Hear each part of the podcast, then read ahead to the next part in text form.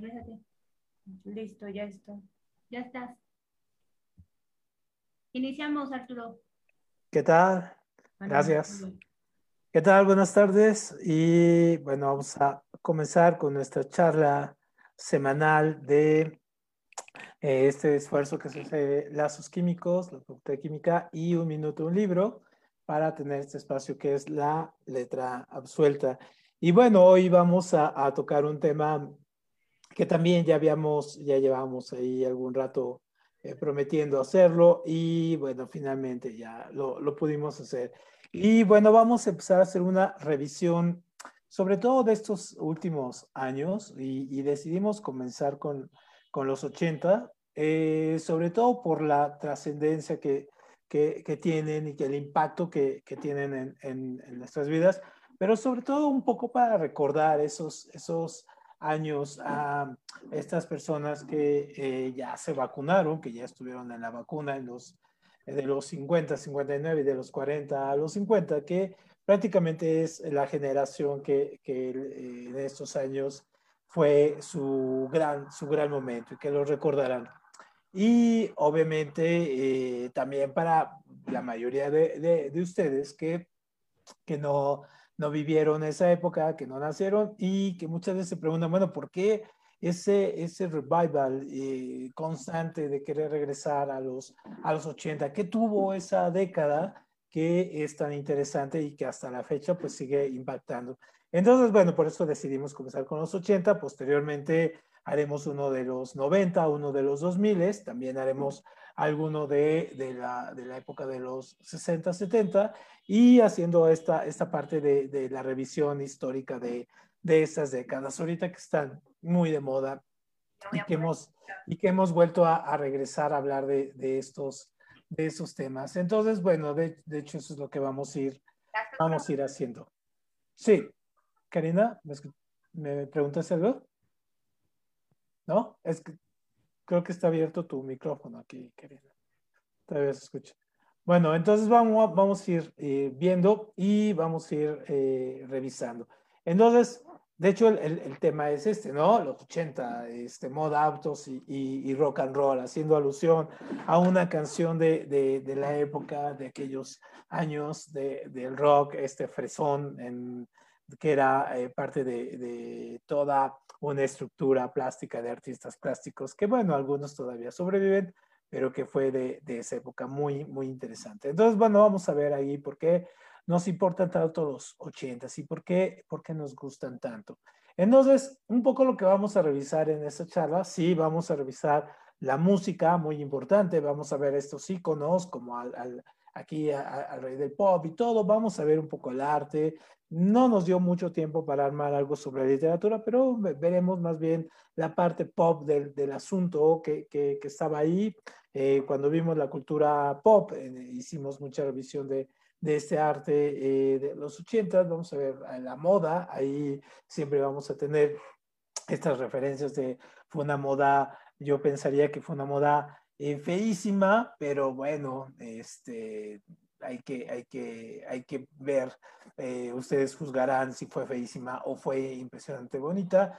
Y vamos a ver eh, los eventos políticos, sociales, culturales que hubo en esta época y también una revisión al cine, los objetos y algunos lugares entrañables de, de esta época. Entonces, vámonos, vámonos un poco rápido con este asunto. Entonces, bueno, porque primero hay que preguntarnos, o sea, ¿por qué nos fascinan tanto los 80, porque los 80 son una época que recordamos, que nos trae, independientemente, por ejemplo, de, de, de la gente de mi generación, que, eh, que, vio, que vivió esto, bueno, hay, hay un encanto, ya un revival, hay muchas fiestas eh, temáticas de los 80, ¿no? Y, y, y, veo con los disfraces y todo. Algún día les contaré del fracaso que tuve cuando yo hice una que más bien parecía este, eh, ahí vago en lugar de, vestirme como Don Johnson en, Miami Vice y eh, mi look terminó terriblemente mal, ¿no? Parecía vago. Entonces, ¿por qué, por qué nos, nos fascinan? ¿Qué hay atrás de esta, de esta fascinación? Bueno, hay una, hay una fascinación en el sentido de que, eh, por ejemplo, hay una cuestión de que la mayoría de los que les encanta esta generación fue porque tenían entre los 15 y los 25 años por ahí de, edad cuando este, esta, esta década. Y entonces es una década entre este, los 15 y los 25 años donde finalmente nos marca. Entonces la gente que va a tener 15, 20 años, 20, 25 años en esta época, en 30 años se va a recordar esta época como su gran época. Y en la gente que de los 90, que tuvo la misma edad, eh, los 90 de ser su época. Entonces nos marca sobre todo porque es la época donde estamos creando, todavía definiendo nuestra personalidad, luchando con los estereotipos. Tenemos experiencia de vidas muy intensas, y adoptamos muchas personalidades a lo largo de, de periodos muy cortos de de, tiempo. Entonces, obviamente se nos quedan muy marcados, ¿no? Entonces, por ejemplo, yo cuando pienso en los ochentas, pienso en esta película de Ferris Bueller, Day, of Day, perdón, y eh, es, es, una película icónica de, de, de, estas eh, que marcaron toda, toda una, una, época y una escuela de, de, hacer, de hacer cine, ¿no? Cine para, para adolescentes que les decían cosas, que les decían, que les llegaban y que por primera vez, o sea, no era un cine, por ejemplo, en esa película, cuando, cuando la vean, o si los que la han visto, les, les está contando sus dramas y sus cosas en este caso, que, que pensaban, ¿no? No era el cine este artístico de los 70, ni 60, ni revolución, no, no, no, no, era un cine ligero, básico, que les decía qué hacer los fines de semana, la fiesta, lo, lo que piensa un adolescente, ¿no? Y que alguien lo tenía que decir. Entonces, John Hopes, el director de este tipo de películas, como esta de Ferris Bueller, o la del Club de los Cinco, entonces obviamente supo darle el clavo y por eso estas películas se quedaron, se quedaron en nuestro imaginario, ¿no? Pero también los, los 80 son muy, muy interesantes, sobre todo porque eh, parten de la, cuando la generación X, en este caso mi generación, el Gen X, estábamos en pleno proceso, en plena adolescencia, juventud, creciendo, estábamos en la universidad, bachillerato, estábamos saliendo de, las escuelas, queríamos comernos al mundo, creíamos que sabíamos absolutamente todo, este, nos enamorábamos, desenamorábamos, sufríamos, en fin, entonces es, es, esta época, eh, incluso esta película de Reality Bites, es un poco entre eh, finales de los 80, principios de los 90, con la mega reina de, de, de Winona Ryder.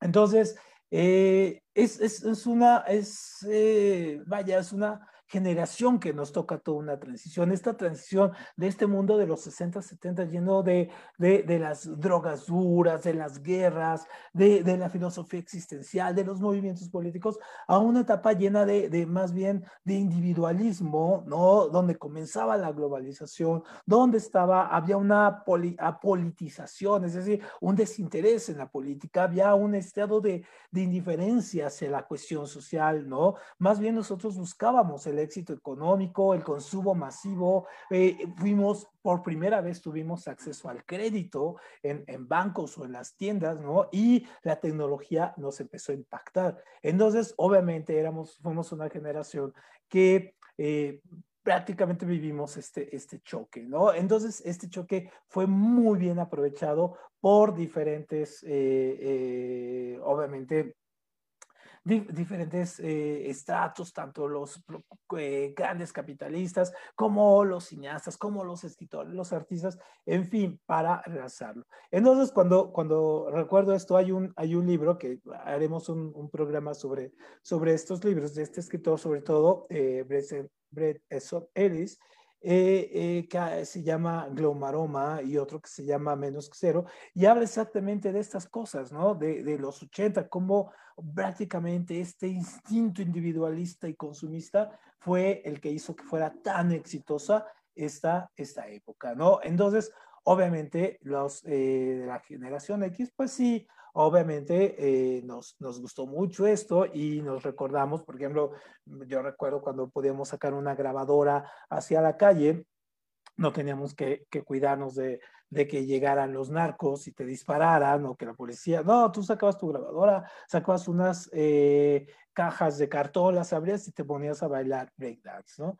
Entonces, de esa generación, un poco para entender por, la, por qué la fascinación de, de, la gente de los 80 ahora, de esa, esa generación que está ahorita entre los 45, 60 años, por ejemplo, eh, eh, una encuesta que, que, hace esta, una, una revista especializada en, en, todo este asunto de, de, de, la vida cotidiana, que es HQ, entonces, eh, hace una, una, una, indagatoria y entonces pregunta, por ejemplo, y vean los datos muy importantes, 73% de las personas de la generación X que vivieron los 80 se declaran felices. O sea, 73% de los eh, eh, cincuentones, cuarentones eh, medios se declaran felices. 79% dice estar satisfecho con sus relaciones de pareja. Esto es muy curioso, 50% se declara que está eh, gordo, no sé si ya decir gordo también sea es mal dicho o mal visto, pero así se declaran, ¿no? 23% desconfía en partidos políticos o en los militares, eh, eso me incluye, ¿no? 48% trabaja más de 8 horas diarias, también me incluye, 29% se declara estresado, yo sería el 30%, 30% aprueba la entrega gratuita de la píldora del día después a sus hijos. El 24% apoya el matrimonio homosexual, o sea, eso es preocupante que sea tan poca, tan poca gente. ¿no? 3% está a favor de la eutanasia, 56% aprueba los divorcios, que la mayoría de, de los cincuentones, cuarentones eh, llevan 3, 4 divorcios, entonces mm, es un poco ridículo esta cifra. 15% aprueba el aborto, también habla de un choque generacional ahí y conceptual acerca de esto, de las libertades.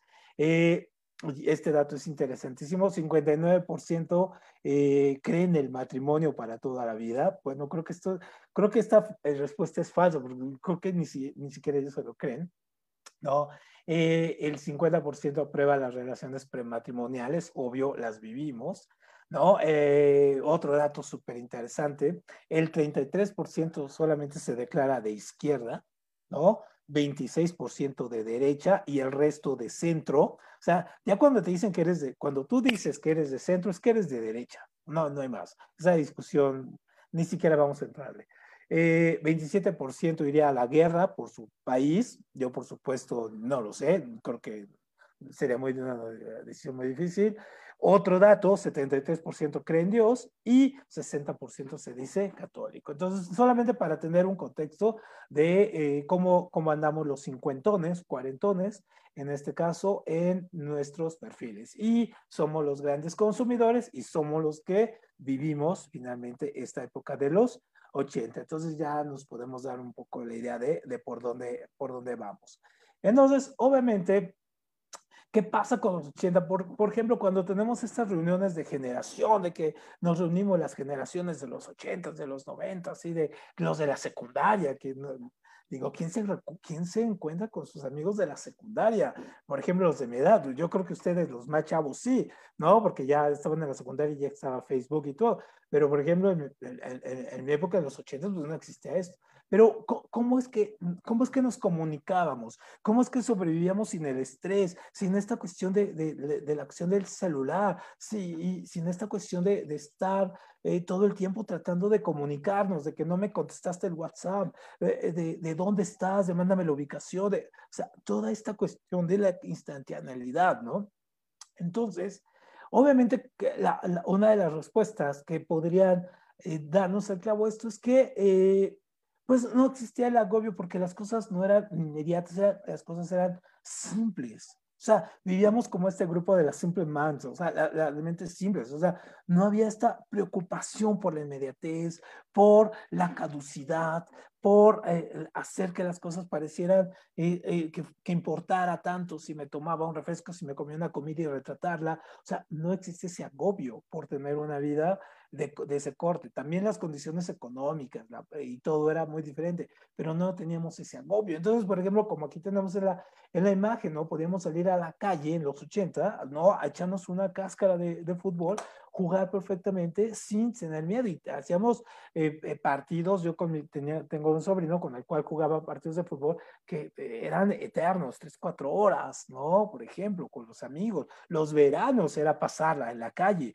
los veranos era sentar parque, en la banqueta, sacar una grabadora, sacar unas sodas y estar platicando las tonterías que pasaban ahí tirados en el sol mientras pasaba el verano y llegaba la lluvia, nos metíamos y luego en la noche volvíamos a, salir a ver a quién se ligaba a qué, ¿no? Entonces, las cosas eran iguales simples, las comidas, las marcas, ¿no? Como, como dice la imagen, no nos importaba, ¿no? No nos importaba, eh, éramos un tanto irónicos, ¿no? Y para todos decíamos así, lo que sea, no pasa absolutamente nada. Podíamos tener un yo-yo aquí, podíamos ser felices escuchando en nuestros tornamesa un disco de Pink Floyd y la vida podía fluir, no teníamos mayor problema con, con ello, ¿no?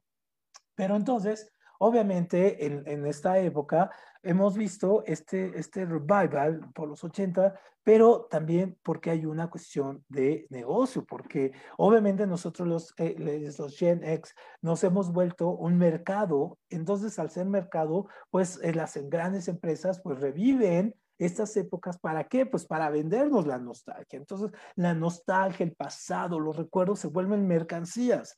Y entonces esas mercancías hacen que nosotros obviamente estemos regresando siempre a, esto, a estas épocas. Entonces, por ejemplo, vemos esta de Stranger Things, ¿no? La serie, la música, el concepto, la época, todo es los 80, de hecho por eso los 80 son tan eh, populares en esta época. Eh, vemos esta película como Sing Street, ¿no? Donde vemos igual todo el nacimiento de la música New Wave en, en Inglaterra, en Irlanda, luego como llega a Estados Unidos, la época de los videos, o esta película de Summer o, 84 de, de eh, que, que, también tiene toda la estética, se ven los pósters, todo es la estética de, de, de los 80, ¿no? Entonces, obviamente nos volvemos, eh, nos hemos vuelto eh, consumidores de la nostalgia ahí y del recuerdo. Y cosa que no está tan mal, o sea, tampoco hay, que, hay que clavarse en el asunto, ¿no? Bueno, finalmente eh, ustedes en unos 20 años también van a ser consumidores de lo que pasaba en esta década, ¿no? Seguramente. Y van a tener sus reencuentros con sus compañeros de la universidad y todo ello. Y entonces, bueno, va a ser un poco curioso, recuerden, todos estos, que el que te cayó mal en la, en la, en la universidad te va a seguir cayendo mal en 20 años. y si no, pregúntenme, ¿no? Muy bien, pero ¿Qué, sucesos eh, se dieron en los 80 que también fueron relevantes y que también le cambiaron la faz al, al, mundo, le cambiaron la faz a, la historia y quisieron, de hecho, que la historia tomara rumbos inesperados? Aunque también, eso es una cosa muy curiosa, ahí he visto en, en, varios eh, estos sitios de streaming, he visto como tres o cuatro eh, series que básicamente juegan al este asunto de, de, del ¿cómo decirle? Al asunto de la, de la distopía o del mundo paralelo. Entonces, por ejemplo, toman los ochentas y qué hubiera pasado si, no, no, no, no, este, no sé si no hubiera salido Ronald Reagan o se hubiera, no se hubiera muerto Kennedy, pero toman a los 80 como base para hacer estos mundos distópicos de qué, qué hubiera pasado, cómo sería el mundo, en fin, ¿no? que si no hubiera caído el muro de Berlín, en, en fin, todo ello. Entonces, ¿qué sucesos pasaron? Bueno, en, principio los 80 llegaron con eh, la plena Guerra Fría, es decir, este enfrentamiento diplomático eh, de corte muy, muy, muy agresivo entre los eh, soviéticos, la Unión de Repúblicas Socialistas Soviéticas y los Estados Unidos. Entonces el mundo estaba dividido en dos bloques. Había el bloque de los comunistas y sus aliados y el bloque de, los capitalistas y sus aliados. Y había por ahí un tercer bloque, que eran los no alineados, que al final del día se tenían que alinear con quien les proviera recursos, en este caso, con los comunistas o con los capitalistas. O sea, era pura vacilada esto de los no alineados. Entonces, Obviamente eh, vivíamos con el reloj atómico, es decir, el reloj que marcaba en qué momento estábamos eh, de segundos para llegar a la guerra eh, nuclear. Entonces, obviamente hay una canción muy, muy famosa de, de, Iron Maiden que se llama En dos minutos para la medianoche, que fue lo más cercano a lo que hemos estado a la guerra nuclear. Entonces, obviamente, el, hecho de pensar que en cualquier momento podía caer la bomba, pues había cantidad de, películas y cantidad de, series, libros, en fin, que eh, fantaseaban acerca de una guerra nuclear, ¿no? Entonces, obviamente esto le generaba, generaba una tensión en el ambiente muy fuerte porque la gente en verdad eh, pensaba que, que sí podía existir esta, esta guerra. Entonces, obviamente, eh, la década comenzó con eh, las grandes tensiones de la Guerra Fría, pero terminó, curiosamente, con el final de, de, la guerra, de la Guerra Fría. ¿Cómo? Pues con la caída del muro de Berlín, después, un, un dos años después, la, la caída de, de, la Unión Soviética, eh, los partidos comunistas, las revoluciones en, en los países eh, tomados por los soviéticos, la Europa del Este, en fin, ¿no? Entonces sí fue una época curiosa. Hay una película muy interesante que se llama Un día después, que pasó por ahí de 1982, 81, que habla de una guerra en, en, realidad, ¿no? De una invasión de los soviéticos a través de Alaska eh, para llegar a, a, Norteamérica y eh, el lanzamiento de una bomba nuclear. Bueno, fue un poco el fenómeno de Orson Welles. Muchísima gente salió y, eh, y hubo intentos de histeria colectiva por esta película, ¿no? Pero también en esta película hubo, hubo personajes eh, muy interesantes como Ronald Reagan. No podríamos entender los 80 sin las políticas económicas de, de, de Ronald Reagan, de Margaret, de Margaret Thatcher, ¿no? Eh, por ejemplo, cuando inicia toda esta política neoliberal, ¿no? Toda esta época neoliberal, muy interesante, pero aparte de las políticas de, de eh, Ronald Reagan, los Reaganomics, y las políticas muy agresivas de Margaret Thatcher, que se empatan y van a lograr, a la larga, va a ser muy exitoso porque van a, a lograr asfixiar a todo el régimen, eh, el régimen comunista. ¿Por qué? Pues por la cuestión de la distribución y los consumos. Entonces, bueno, los economistas entienden muchísimo mejor cómo se dio este proceso, pero obviamente es muy exitoso. ¿Por qué? Pues porque cerraron su comercio prácticamente, hicieron que su comercio fuera prioritario y el mundo, pues que el mundo que se jodiera. Y entonces, obviamente, eso hizo que los balances económicos también fueran muy, muy, muy importantes a la hora de, de decidir por qué eh, régimen político o qué régimen eh, económico este, continúa. Pero en esta época también uno de los grandes sucesos es el acceso a la información. Entonces surge esta, esta empresa de Ted Turner, ¿no? Eh, CNN, y que ahora ahí tiene la, el CNN en español, incluso existe, pero fue este concepto de hacer noticias 24 horas, es decir, había noticias todo el día. Entonces mandaba, desplegaron toda una cantidad de reporteros, de transmisiones, en fin, y se vivía prácticamente para la noticia. Entonces cualquier referente era ver este canal y eh, después aquí en México hubo un intento eh, por hacer algo parecido que se llamaba el sistema ECO, que eran las noticias 24 horas del día, que ahora queda una breve reminiscencia con lo que se llama Foro TV, ¿no? En el canal 4. Entonces es como ya nuestro, nuestro intento por tener este tipo de noticias las 24 horas. Pero también eh, otro factor que es muy importante en los balances políticos, sobre todo al momento esto de la caída de los eh, regímenes comunistas, es la llegada de Juan Pablo II. Entonces, su llegada fue muy polémica porque previo a él había llegado otro, otro papa, Juan Pablo I, que estuvo un mes, eh, eh, se muere y luego uh, sube, ¿no? Entonces, este papa eh, tuvo much, mucha relevancia, sobre todo porque era polaco, ¿no? Fue el primer país que visita fue Polonia, la Polonia comunista y logra hacer de ahí que crezca eh, como espuma un movimiento llamado Solidaridad con la. ¿no? O sea, le dio un gran apoyo. Y entonces, obviamente, esto es, fue un gran desencadenador también de, de los movimientos que vinieron posteriormente en los, en los años, a finales de los años 80 para ir derrumbando los regímenes comunistas. Entonces, obviamente, la influencia de este papa es muy importante al momento de, de hablar de los sucesos o de lo que pasó ahí.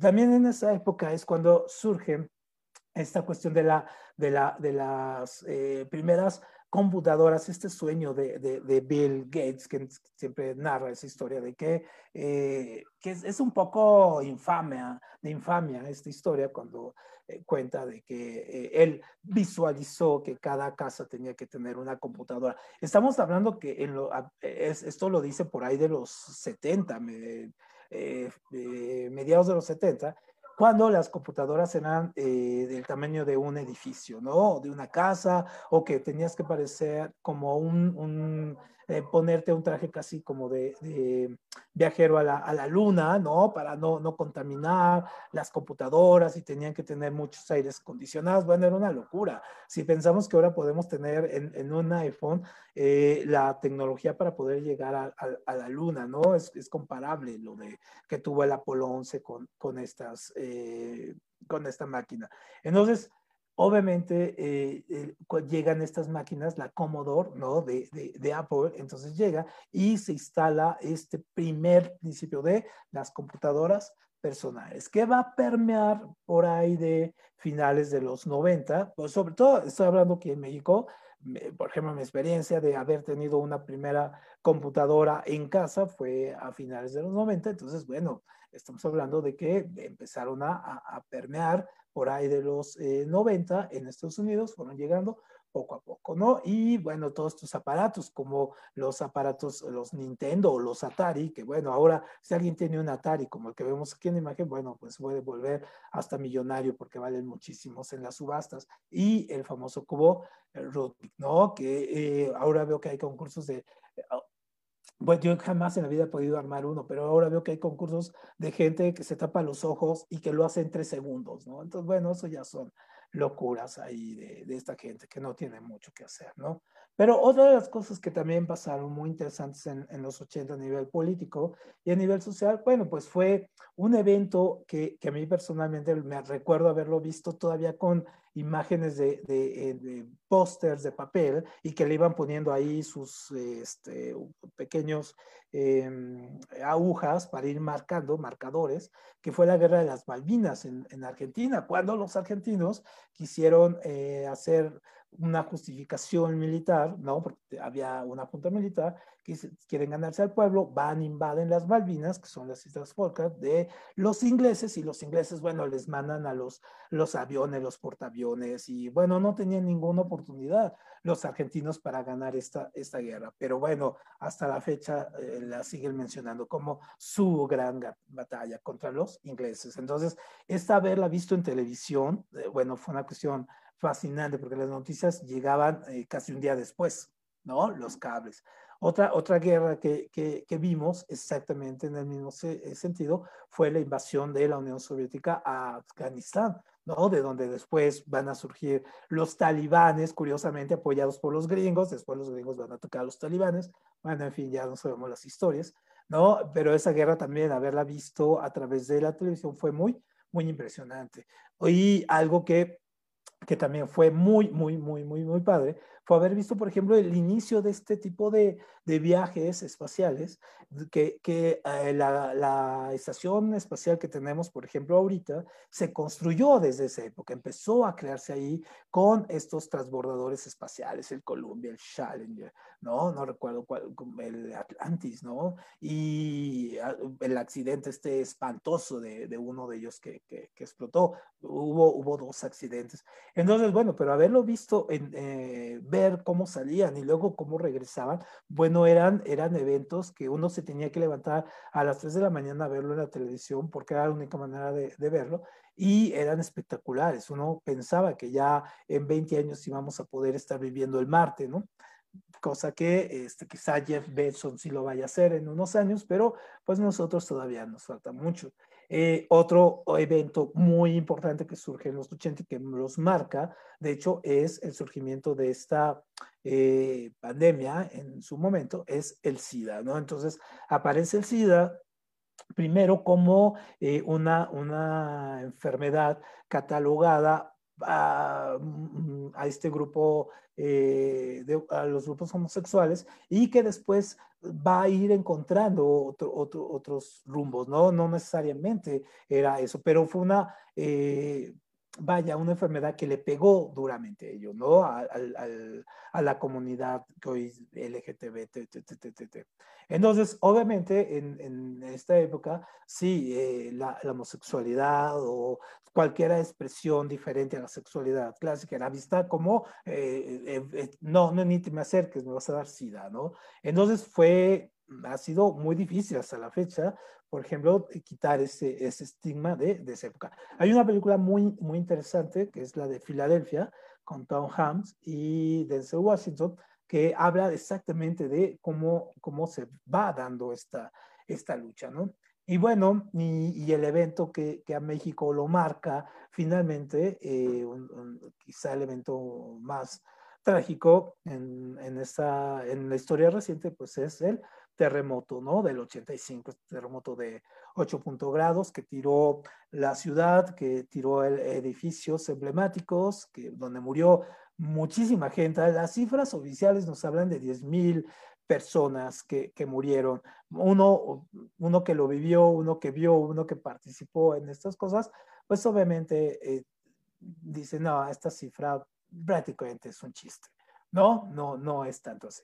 Muy bien. Y otra de las cosas que nos va a marcar hasta la fecha en nuestra moda, eh, modo, modo, de ver algunas situaciones como, como la música, o sea, ver la música. Muy interesante es el nacimiento de este canal eh, de videos de MTV, ¿no? Entonces, este canal lo que hace es eh, hacer una, una forma de expresión que ya existía, o sea, los videos musicales no es que hayan surgido con, con MTV, sino que les da un canal de difusión. Y entonces el videoarte va a pasar a formar parte de la mercadotecnia de las grandes disqueras, de los grandes grupos. Entonces no eras absolutamente nadie en la música si no tenías un video exitoso o un director ahí. Entonces hay que recordar, por ejemplo, aquí en México, algunos se acordarán de, este, de los videos, por ejemplo, de Luis Miguel, que fueron los primeros videos de grandes producciones, ¿no?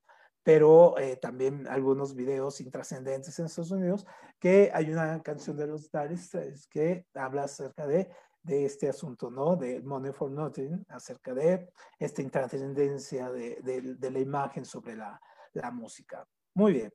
Entonces, otra de las cosas muy, muy interesantes que se dieron en esta época y que fueron y que nos marcaron y que marcaron la iconografía básica de, eh, la, de la cuestión política, social, cultural, pues es, fue este movimiento terrible de Tiananmen, donde eh, un, un, tanto fue como una especie de primavera eh, de, de, Praga, pero tardía, donde los jóvenes, sobre todo, muy, muchos alentados, muy interesantes, muy alentados porque eh, comenzaban esta idea de este canal de, de, noticias de CNN, porque comenzaba en TV y todo esto, empiezan a, a protestar por la cuestión de, de, la libertad, de derechos políticos, en fin, en un país, en este caso China en los 80, estaba dando, tenía un gobernante que era Deng Xiaoping, y estaba, estaba dando este cambio exactamente a lo que es la China ahora, es decir, estaban implementando este de un, un sistema hacia adentro, el sistema comunista hacia adentro,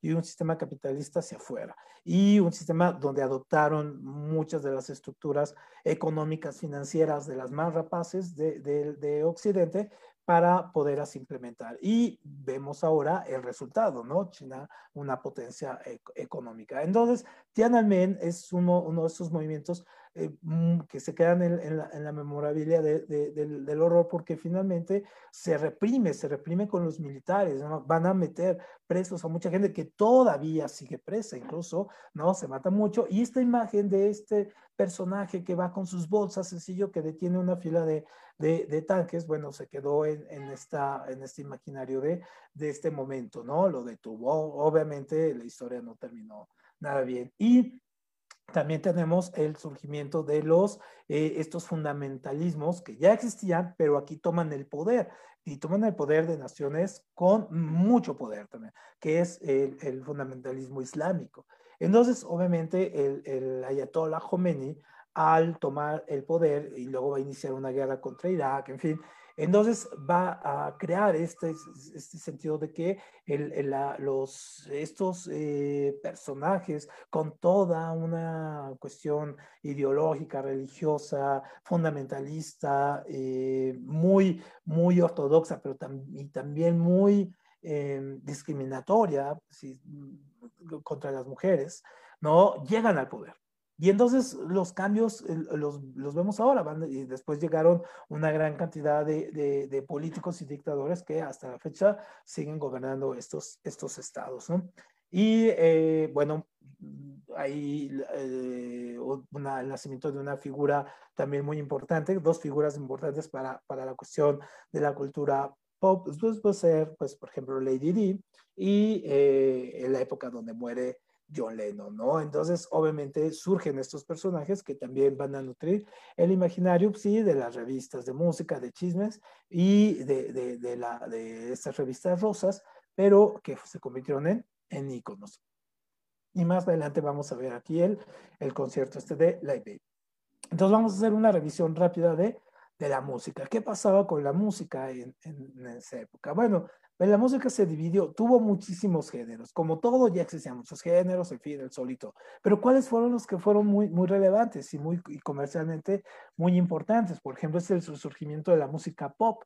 Entonces la música pop, incluso van a tener a su, el rey del pop y la reina del pop, y van a tener a una gran cantidad de imitadores y el, eh, prácticamente la industria de la música se salva porque venía de una decadencia muy fuerte y entonces las grandes disqueras y las grandes tiendas de discos como Tower Records tienen su momento de oro, es, es digamos, es la época finalmente donde eh, tienen la gran, gran, gran efusión. Entonces, por ejemplo, está Michael Jackson, ¿no? Lo, lo, lo conocemos, no pudimos poner música esta vez porque ya ven que estos de Facebook y de YouTube se creen los dueños de los derechos de todo, entonces nos cortan las transmisiones o los videos, no los bajan y bueno, en fin, ¿no? Entonces, bueno, te, te, Madonna con esta canción, pues que creó toda una revolución, sobre todo de las mentes puritanas, con esta de la que Virgin, y uno de los, este tipo era, era un, un loco, eh, seguramente no era de este planeta como Elvis Presley, pero era Prince, ¿no? Entonces, o sea, podía, un disco de Prince podía ser, tener 10 canciones eh, que eran eh, eh, inaudibles, que eran prácticamente para la basura, pero tener un, una canción impresionantemente buena. Entonces, así, era, así son nuestros genios, ¿no? Entonces, la música pop es una de las grandes, grandes. Otro, otro de, lo, de las grandes eh, corrientes de, de, música es que el, el, lo que, lo que las, las tías que mandan piolines le dicen el rock pesado, ¿no? Era el heavy metal, era el glam metal, el speed metal, es decir, todo, toda esta música que en sí se puede decir como el hard rock, ¿no? O sea, un, rock más, eh, con más espíritu, más bruto, más fuerte, sin tanta, eh, tanto arreglo, sin sintetizadores. Ese asunto. Entonces vamos a tener, por ejemplo, el surgimiento de estos grupos como, eh, o, el, o, el, gran eh, momento de estos grupos de, heavy metal fuerte como, como ACDC, ¿no? Y también el glam, donde el glam era estos tipos llenos de laca, los pelos larguísimos, la, la ropa estrafalaria, pero muy exitosos, ¿no? Que eran más bien unos andróginos totalmente como Axel Rose o el de Skid Row, ¿no? Eh, y, y el, el, toda esta cuestión de, de, de, vestir y salir y hacer un gran, una gran escenografía en el escenario. Entonces, eso era muy interesante. Más que la música, era la parte visual, ¿no? De, del glam rock, de Motley Crue. Entonces, hay una película en, en, en, Netflix que quieren ver de Motley Crue. Eh, no le hace justicia, pero bueno, muestra un poco cuál era este, este espíritu, ¿no? Y eh, uno de los grupos que después se va a volver súper fresa va a ser pues Metallica también con el speed eh, metal o el thrash metal o el dark metal y todos estos eh, movimientos de música prácticamente inaudible y incomprensible, pero que finalmente nos hacían mover la cabeza de una manera bastante acelerada. Otro otro de los grandes eh, movimientos que surge sobre todo en, Inglaterra, pues es el New Wave. Y entonces el New Wave va a tener diferentes, también diferentes momentos, desde un rock muy elegante, muy básico, como Brian Ferry, Roxy Music, hasta un rock con elementos que ya vienen de, de la música uh, techno, de la música techno y, de la, y del rock eh, que se llamaba rock industrial y también de algo que era la música, eh, en este caso de vanguardia, de lo, ahorita se me fue el nombre, de los 70 ¿no? Que era, eh, por ejemplo, de Depeche Mode, ¿no? Entonces vienen estos, estos como fusiones de música y entonces, bueno, pues sí nos, nos encantaba, ¿no? Mucho. O eh, viene el New Wave con Duran Duran, Culture Club y todos estos eh, grupos que también eran caras bonitas, la moda era increíble, o sea, se vendían cantidades, sacos, pantalones, zapatos, ¿no? Las lacas, en fin, de eh, cada vez que salía un grupo, pues era con los videos, pues era visualmente muy atractivo y la industria de la moda, pues va a ir muy ligada a la industria de, de la música. Y uno de los grupos que ahora, que ahora lo vemos, que todavía están ahí, son estos, eh, es un género muy extraño, es como del rock triste, feliz, el, que es feliz, triste. ¿no? Que es eh, The Cure y, los imitadores, eh, como los caifanes aquí en México, ah, ¿no? Que, que aunque a muchos eh, les, les cueste trabajo, pues simplemente eran unos imitadores de, de The Cure, ¿no? Pero obviamente hasta la fecha siguen. Otro eh, movimiento fue este eh, rock eh, más de corte urbano, más de corte político, que toca temas sociales, que no se va por la cuestión facilona. Los cantantes, muchos de ellos, y los artistas, muchos vienen de tener una serie de problemas, muchos de ellos vienen incluso del desempleo. En fin, entonces, y se, y se van a formar, por ejemplo, a, a, a Brooks Springsteen ¿no? A, YouTube, ¿no? Y tenemos este otro también, que no, no, no, es, no es este rock eh, sinfónico, sino mm, este rock urbano, perdón, sino más bien viene de los años 70 y si seguramente vieron la película, pues entenderán por qué Queen en este momento, en esta época va a también tomar o se va a hacer grande, van a ser los grandes superestrellas en, en la época. Bueno, pues porque también traen un concepto diferente, ¿no? Traen un, una eh, bueno, traen una gran campaña sí, de mercadotecnia, pero sobre todo el frontman viene, va a ser el que es cuando surge esto, ¿no? El, el, el cantante, el carisma, ¿no? Unido, a la voz, y él se convierte, tanto así que alguna vez que muere Freddie Mercury, Queen finalmente desaparece, ¿no? Luego, otro, otro género, ya bajándonos aquí y aquí, seguramente hay muchos, muchos cuarentonas, cincuentonas que, que, que invitamos aquí a esta reunión, fue eh, pues el rock aquí en México, el rock fresísima. Este rock plástico que eh, crea Luis de Llano Macedo junto eh, con Mario Lafontaine, que eran de estos que generaban los artistas en Televisa en papel y, lápiz, que los diseñaban y buscaban a, los chicos, a los muchos de los estos cantantes y todo eran hijos de, de, sus amigos, de sus parientes, sobrinos, en fin, todos ellos los, los les ponían unos trajes y los lanzaban a cantar.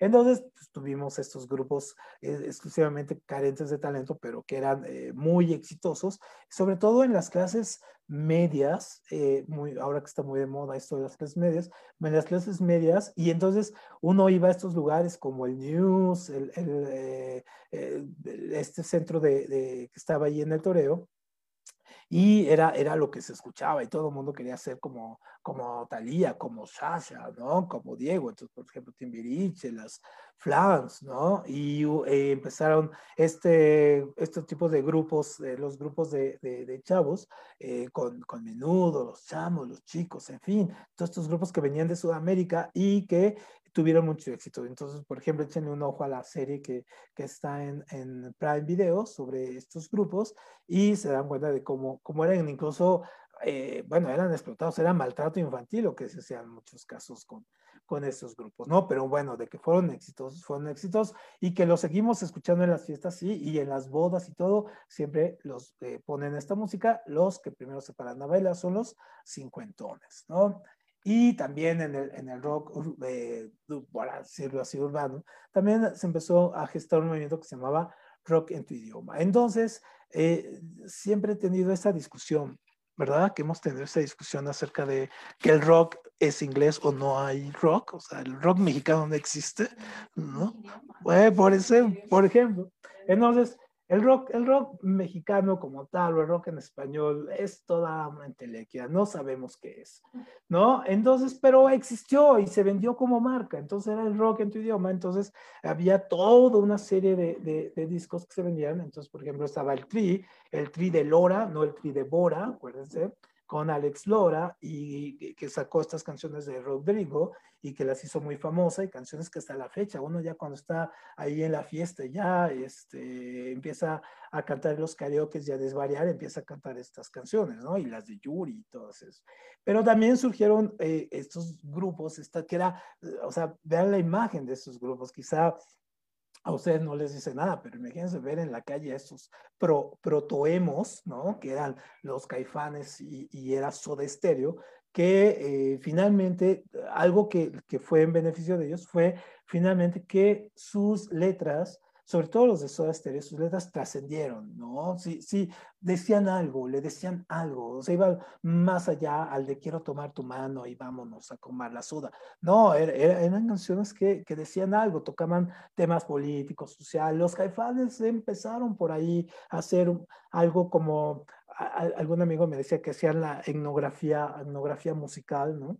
Y bueno, empezaron a utilizar todos estos colores, así, y identificarse con las causas eh, indígenas, en fin, todo ese asunto. Ahora, ahora ya verlos hasta da un poco de pena, ¿no? Parece que van ya, están en total decadencia. Y eh, ya casi para terminar esta parte, ¿no? El, el, el hip hop en los, en los Estados Unidos eh, tuvo esta cuestión de, del de que empezaron, sobre todo estas música negra, se cuando vimos en la historia de la música cómo surge el hip hop por ahí de los 50 en, en Nueva York, con estas, estos fraseos, después, eh, obviamente en los 70, finales de los 70, estos fraseos van, les, les va a poner eh, música, sampleos, ¿no? De otras canciones, y después con el tocadiscos va a venir el scratch y va a empezar a ser el, el, el ritmo característico de lo que conocemos como el hip hop, ¿no? Es decir, estos ampliados, escrachados, con eh, las letras. Pero las letras al principio, por ejemplo, eh, escuchamos los primeros hip hop, eran muy fresas. No decían nada, prácticamente era la, la, las mismas historias. Vamos por la, vamos por la, este, vamos a comernos una hamburguesa y nos enamoramos. No, en los 80 va a cambiar y hay, en, por ejemplo, en Nueva York, eh, es, hay una, en los 80 le toca, a, bueno, a finales de los 70, los 80, si han visto la película de Taxi Driver, entenderán esto. Nueva York estaba en una decadencia muy, muy, muy fuerte, la basura, había huelgas de, de todo, no había agua, la delincuencia disparada, en fin. Entonces, y sobre todo la, la, parte de la discriminación. Entonces, las comunidades negras comienzan a partir de sus letras a hacer protesta acerca de, de, estas condiciones, hablar de cómo la están pasando mal, en fin, entonces ya las canciones de hip hop comienzan a tener un sentido más, más político, más social, ¿no? A refrendar este orgullo de, la negritud, en fin, todo ello, y entonces obviamente el hip hop va a ir encontrando un, un mercado que durante muchos años, pues obviamente quedaba, quedaba al margen. Entonces, bueno, van a surgir este movimiento de, de, del breakdance y ven estas películas como la de Break It, es una película que, que habla acerca de, de, cómo a través del baile, ¿no? Se expresan las diferencias sociopolíticas de, de, esta, de esta gente, pero también van a surgir payasadas, entonces payasadas que tuvieron mucho éxito, como a este MC Hammer o Vainilla Ice, ¿no? Por ejemplo, eh, que, que curiosamente trascendieron económicamente y, y ahora eh, pues nos sirven para disfrazarnos cuando vamos a una, a una fiesta de Halloween o una fiesta ochentera. Ahí tienen un buen look para eso. Y aquí en la Ciudad de México, en la Ciudad de México en los ochentas, que ya, ya en los 90 ya bajó mucho y ahora hay como un revival de esto, pero ya muy, muy chafa, es la cuestión de, de, de la música de, de, estos que se llamaban los, los sonideros, ¿no? Y sí, pues, teníamos los, los sonideros, pero los sonideros de lo que se llamaba el high energy, es decir, esta música entre electrónica, disco, reminiscencias de, de un poco la música también industrial. Entonces, obviamente eran exitosos y, y, la gente, por ejemplo, cuando teníamos 14, 15 años, peleábamos por este tipo de pósters como el de Polymarch o Patrick Miller o Sunset, en fin, todos esos sonidos que, que existían y que hacían grandes fiestas, las hacían en la calle, ¿no? Y entonces la gente iba y pagaba por entrar a una, una fiesta en la calle. ¿No? Entonces, eh, y, el único que es cuando surge aquí en México el, mm, digamos, lo que es el DJ, ¿no? El, el jockey que le decían incluso, ni siquiera DJ, era el DJ. Entonces, eh, era, era como una figura de culto el DJ, ¿no? Que llegaba con los discos de vinil y hacer las mezclas y todo eso. Era muy exitoso. Y también eh, a mi amigo Isaías, que seguramente nos ve, él Em, se recordará que en esta época de los 80 aquí en México también surgió todo este movimiento de la música, eh, la música salsa, la música tropical, pero ya de altos vuelos. Entonces hace unos días veníamos escuchando, ¿te acuerdas? La de Simón, esta canción que venía, ¿te acuerdas?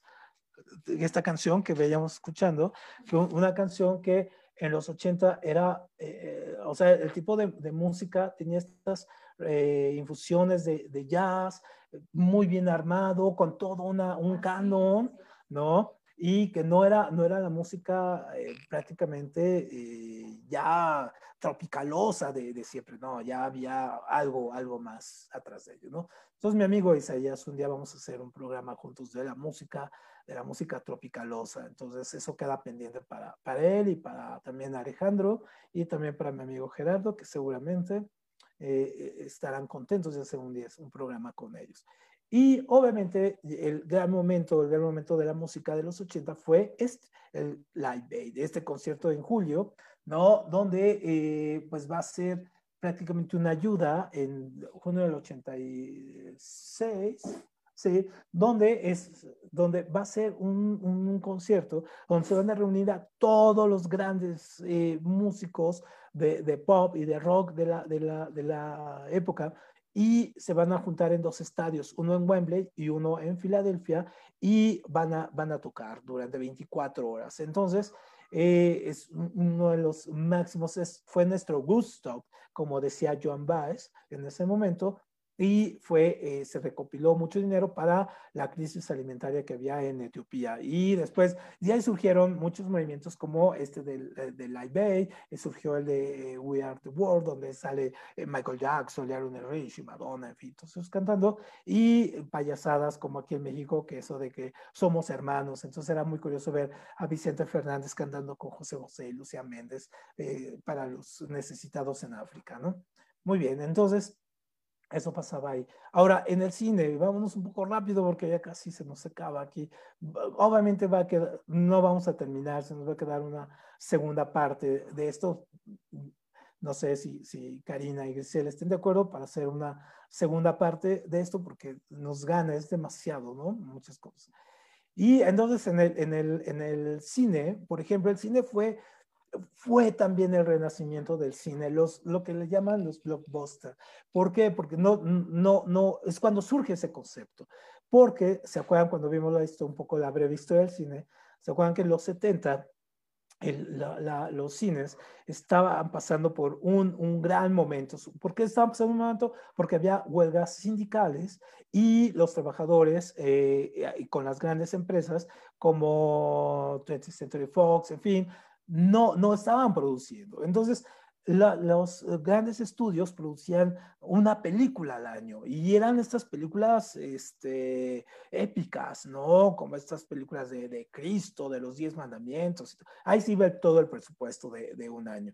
Entonces, eh, también florece el cine de autor en, en esa época donde están peleándose. Pero cuando llegan a un acuerdo, cuando se acaban este, este, tipo de huelgas, es cuando comienzan a surgir estos blockbusters y estas películas que eminentemente, sí, no son películas de arte, no, nunca las van a pasar en la cineteca, eh, críticos eh, de cine no van a escribir libros sobre, pero fueron las películas que con las que crecimos en, en, esta época y que crearon también toda una estética y toda una manera de, de, disfrutarlo, ¿no? El, el, el, cine. Entonces, por ejemplo, sí, inevitable, inevitable eh, hablar de esta saga de los Star Wars, ¿no? Que eh, algunos o la pueden odiar, ¿no? O la pueden amar. Y hasta la fecha vemos fans, niños chiquitos que, que aman estas películas y muchos, eh, mucha gente de mi generación pues también las odia, ¿no? A uno les parecen, ¿qué te parecen a ti? ¿Me dijiste que te parecían las de Star Wars? ¿Productos qué? ¿Chatarra? ¿O cómo? ¿No? Entonces, bueno, a mí, a mí particularmente me gustan mucho, bueno, hay alguna gente que no le, le gusta, pero obviamente sí tienen una ética, tienen una estructura, hay todo un, un, concepto bien cuidado. George Lucas se convirtió en un maestro para cuidar cada detalle, sobre todo fue una proeza construir este tipo con los elementos técnicos de la época, construir los efectos eh, eh, en este caso eh, de espaciales ahí de las naves y los rayos y todo este asunto, y sobre todo tomar una época muy básica, ¿no? El, el, el hijo perdido, el padre que se quiere remedir, los hermanos, ¿no? Los rebeldes ahí contra el gran imperio, en fin, o sea, básicamente tenía todos los elementos para hacer un, un éxito, aunque hubo películas de la época que teniendo todos los elementos no le hicieron una saga que se llamaba Galáctica, que ahora sí la pasan por ahí, pero no, no, no, no se compara con lo, lo que ganó, ni la épica, ni la filosofía de esta, y otra por ahí que seguramente algún nerd se va a enojar mucho, pero y porque va a ser un sacrilegio, pero por ejemplo, Star Trek, esta de Viaje a las Estrellas, jamás va a estar a la altura de, de Star Wars, jamás, ¿no? Entonces, eh, algún día haremos algún debate sobre eso. Muy bien, y otra película que, que, también fue el gran exitazo, fue, representó millones, millones de dólares para las empresas y para que también surgieran más, más, más, más películas, pues fue esta de los cazafantasmas, ¿no? Entonces fue una película por ejemplo, causaba histeria colectiva en la gente para poder ver esta película. Entonces las filas de los cines estaban eh, llenas, era imposible entrar a una, una de estas películas. Yo recuerdo haberla visto un mes después del estreno porque era imposible ver estas películas. Es decir, era, es estas películas que generaron también una gran expectativa. Se cumplió la expectativa, es una película bastante divertida y pero que, que también tiene un, un, un, buen guion, está bien hecho y sobre todo tiene un actor que es emblemático de esta época, que es Bill Murray, ¿no? Y una película que, eh, que también se va a convertir en un clásico, pero eh, es un clásico muy, muy extraño que no todo el mundo le entra y no a todo el mundo le gusta, es esta de El Resplandor, Shine. Entonces, esta película es, curiosamente, la escribe Stephen King y eh, el mismo Stephen King, eh, cuando vio la, la, la, la película, pues no, o sea, no estaba tan de acuerdo en algunas cosas y él pensaba que su, que su historia decía otra. Pero Stanley Kubrick, pues sabiendo quién es Stanley Kubrick, le, se, le, prácticamente le valía un comino lo que le decía el, el, mismísimo eh, autor de la obra, hizo una obra de arte. ¿no? Y ahora salió una segunda parte que se llama Doctor Sueño o algo así.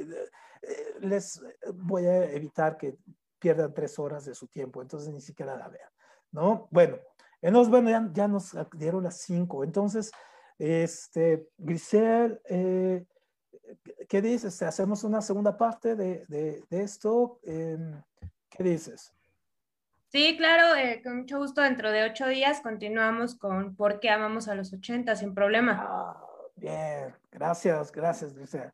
Bueno, entonces nos vemos en ocho para la segunda parte. Y en la segunda parte solamente les doy un pequeño adelanto, ya para irnos, ¿no? Eh, vamos a, a ver eh, más cine, mucho más cine, más y más cine, vamos a ver también algunos escritores, vamos a ver la moda, vamos a ver programas de televisión, vamos a ver algunos lugares emblemáticos que nos gustaban mucho eh, aquí a, a nosotros, este, no sé, cosas como qué pasaba con las plazas comerciales, los programas de televisión que, que veíamos, ¿no? Algunos súper malos, de, tan malos que se volvieron muy buenos. En fin, vamos a ir viendo todo eso. Entonces nos vemos de hoy en ocho para continuar con la segunda parte. Pues prácticamente es muy, un tema bastante grande y una hora no nos da. Nos vemos. Muchísimas gracias a los, al equipo de lazos químicos y aquí nos vemos de hoy en ocho. Gracias. Gracias, Arturo. Buenas tardes. Vale, no, es que perdón, no estaba poniendo atención.